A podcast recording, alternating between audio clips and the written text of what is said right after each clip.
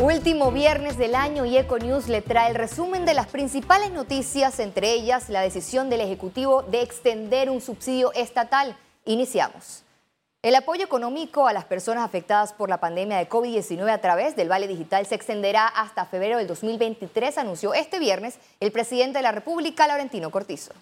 Para el beneficio de la transferencia económica de 120 dólares mensuales, se debe cumplir una serie de requisitos que incluyen los beneficiarios que permanecen activos deben actualizar sus datos en la página web vale.panamasolidario.gov.pa. Deberán actualizarlo entre el 5 y 14 de enero de 2023. Además, deberán cumplir con la corresponsabilidad establecida en el decreto ejecutivo, así como las normas que establezca la Comisión Interministerial del nuevo Plan Panamá Solidario. Solo pueden haber un beneficiario del Vale Digital por vivienda. El gobierno nacional informó que cerca de 1.3 millones de personas han recibido este apoyo desde que la pandemia llegó al país en marzo de 2020. Lizeth García, Econews. Los panameños abarrotaron desde tempranas horas de esta mañana la terminal de transporte de Albrook para emprender sus viajes a diferentes puntos del interior del país para disfrutar de las fiestas de fin de año. Las filas se han duplicado, las personas forman filas para comprar sus boletos para dirigirse a las provincias como Chiriquí, Bocas del Toro, Veraguas, Los Santos, Herrera, entre otros sitios. Las autoridades policiales indicaron que ya iniciaron con el operativo de fin de año para salvaguardar la seguridad de la ciudadanía en sus residencias, comercios, áreas de esparcimiento y sectores bancarios. Estos dispositivos además van a garantizar la verificación de personas porque vamos a estar detrás de esas personas que tienen cuentas pendientes con las autoridades y ponerlo a disposición de ellos. Pero sí, en efecto, se está, eh, digamos que, eh, duplicando el esfuerzo en la Dirección Nacional de Operaciones del Tránsito para garantizar. Vamos a implementar los puntos de control en la entrada de las playas, en la entrada de los ríos, entrada de los balnearios. Vamos también a implementar puntos de control a lo largo de las principales vías primarias La Codeco y el Ministerio de Salud realizaron una verificación en restaurantes de los centros comerciales sobre el cumplimiento de la normativa vigente sobre el uso de aceites y grasas reutilizables. Durante el operativo de inspección, la entidad señaló que se detectaron anomalías en 24 restaurantes verificados. Las autoridades destacaron que es importante que los consumidores estén alertas sobre las características de los aceites y grasas comestibles ya que deben tener un aspecto limpio, no debe tener mal olor ni sabor agrio de acuerdo a la reglamentación. Sí, nosotros siempre hemos recomendado el consumo saludable. Eh, tenemos un programa eh, muy agresivo de educación en el tema de consumo saludable a los consumidores eh, y por ello nosotros estamos llamados a cuidar la vida útil de la grasa que consumen, el aceite que consumen los panameños. En estas áreas nos interesa más bien cómo están los restaurantes, las condiciones que están, cómo están las trampas de grasa, cómo está la preparación de los alimentos para que eh, la población sepa que tiene un consumo de alimentos propicio para su salud. El gobierno nacional rechazó en dos resoluciones los recursos legales presentados por Pinera Panamá y aseguró que está preparado para afrontar todos los potenciales escenarios legales. La empresa adelanta gestiones para iniciar procesos de arbitrajes contra el Estado. El contrato entre el Estado y Minera Panamá, declarado inconstitucional por la Corte Suprema de Justicia, no tiene ningún sustento jurídico para su extensión, así lo afirmó el expresidente del Colegio Nacional de Abogados, César Ruilova. Ese contrato, desde mi punto de vista, no existe, no tiene eficacia, no, no tiene efecto jurídico. A partir de allí se abre una posibilidad para el Estado panameño de plantearnos cuál es la mejor estrategia a nivel económico y social para, para, poder optimizar qué cosa, que somos dueños del recurso mineral que existe debajo de esa tierra panameña. Entonces, nos vamos a conformar con lo que tenemos ahora, que nos paga un 2%, nos vamos a conformar con la propuesta de 375 millones. Y el presidente de la República, Laurentino Cortizo, designó al vicepresidente José Gabriel Carrizo para encabezar la delegación panameña en los actos de toma de posesión presidencial de Luis Ignacio Lula da Silva en Brasil. También asistirá a los actos oficiales de Brasil la canciller Janaina Tehuaney. El vicepresidente Carrizo retorna al país el lunes 2 de enero del 2023. Y en otra información, los 55 mil estudiantes que por el momento han fracasado en materias y que deben hacer reválidas en verano del 2023 genera preocupación en la comunidad educativa.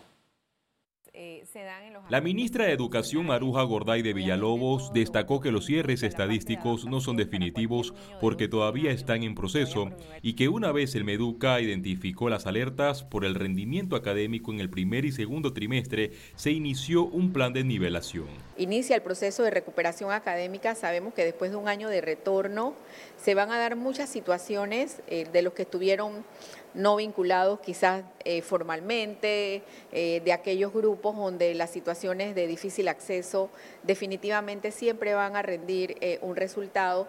Y nosotros estamos para fortalecer todo, que todo lo que es la estrategia e implementación en una segunda fase. Los docentes identificaron algunos de los factores que provocaron que los estudiantes descuidaran sus asignaturas. Los dos años de pandemia afectó grandemente al sector estudiantil porque en muchísimos casos eran los padres de familia los que hacían las tareas de los estudiantes y al retornar a las aulas pues eso representó un reto para los propios estudiantes como para los docentes. Nosotros sabemos que estamos compitiendo realmente con otros, eh, otros eh, artefactos que se convierten en distractores, como por ejemplo los celulares, que se han convertido en prácticamente una extensión del cuerpo humano, se ha convertido en una prótesis, ahora los estudiantes no leen libros, se la pasan en el celular. El gobierno también recibió cuestionamientos por no cumplir con la promesa de campaña enfocada en la estrella de la educación. Gran cantidad de escuelas que no van a poder iniciar porque no eh, la han reparado, colegios que todavía no han sido atendidos y lamentablemente el presidente de la República tiene un proyecto de ley que aprobamos en la Asamblea Legislativa que era otorgar el 7% del Producto Interno Bruto para educación. Según el calendario escolar 2023, el primer día de clase será el lunes 6 de marzo y el último el 22 de diciembre. Félix Antonio Chávez, Econius. Economía. En el primer trimestre del 2023, Panamá cumplirá tres años del impacto de la pandemia por COVID-19. La generación de empleos es el principal reto a cumplir. En 2022, el desempleo en Panamá disminuyó de 11.3 a 9%. Sin embargo, aún se trata de números preocupantes. El país tiene escasez de oportunidades de empleo.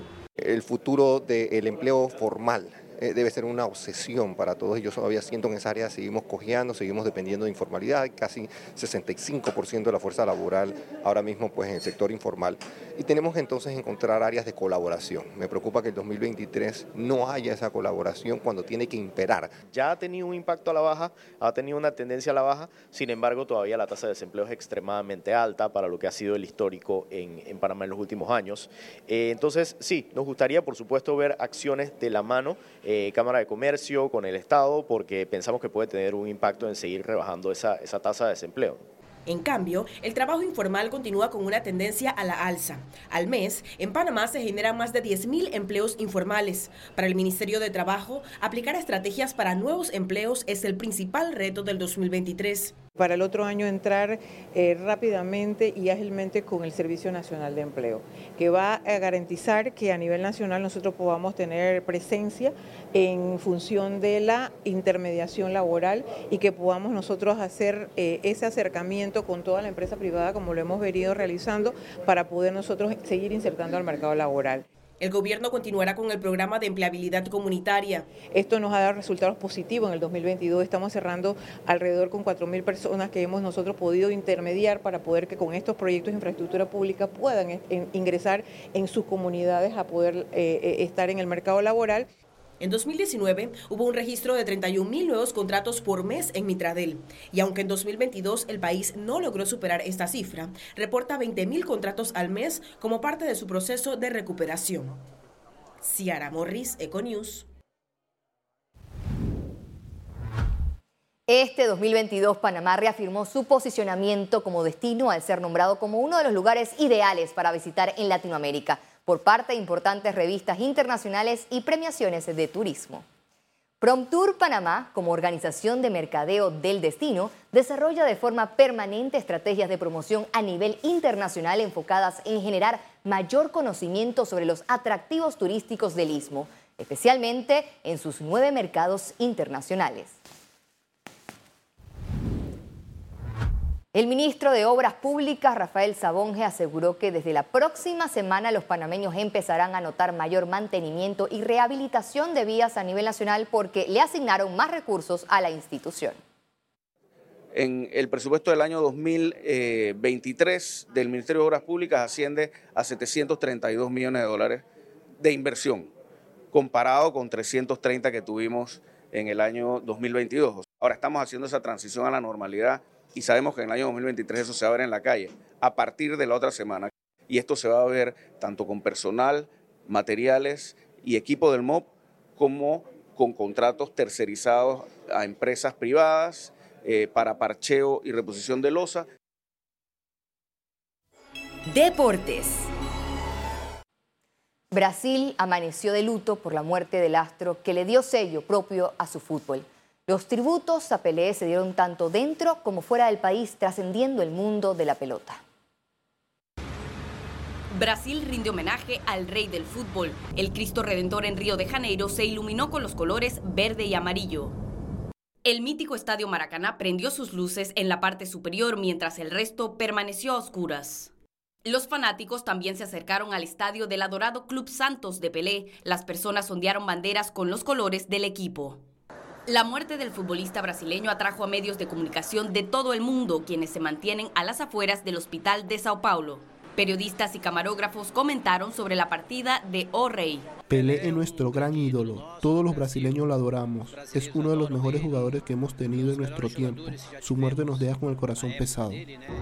Los fanáticos de Pelé se congregaron en Times Square al conocer la noticia. Allí se desplegaron vallas con el anuncio de su muerte. Incluso se realizó un mural de sal de la leyenda. Su destreza en el fútbol inspiró a millones. Crecí jugando fútbol y uno de los primeros jugadores que empiezas a seguir es a la leyenda brasileña. Cambió el panorama del juego. En Londres, el arco del estadio Wembley se iluminó con los colores de la verde amarela. En la parte superior se colocó la leyenda Pelé 1940-2022. Futbolista, actor y músico fueron algunas de las facetas de Pelé. Sus logros lo llevaron a ser reconocido como una de las personas más influyentes en numerosas ocasiones. Sin embargo, en una entrevista de 2014, el astro del fútbol dijo que solamente quería ser recordado como una buena persona. Una buena persona, como un hombre de respeto y que también jugaba fútbol. Gabriela Vega, Econews. Y al regreso, internacionales. Aumenta el número de fallecidos por la devastadora tormenta de nieve en el oeste de Nueva York, mientras continúan los trabajos de remoción de nieve.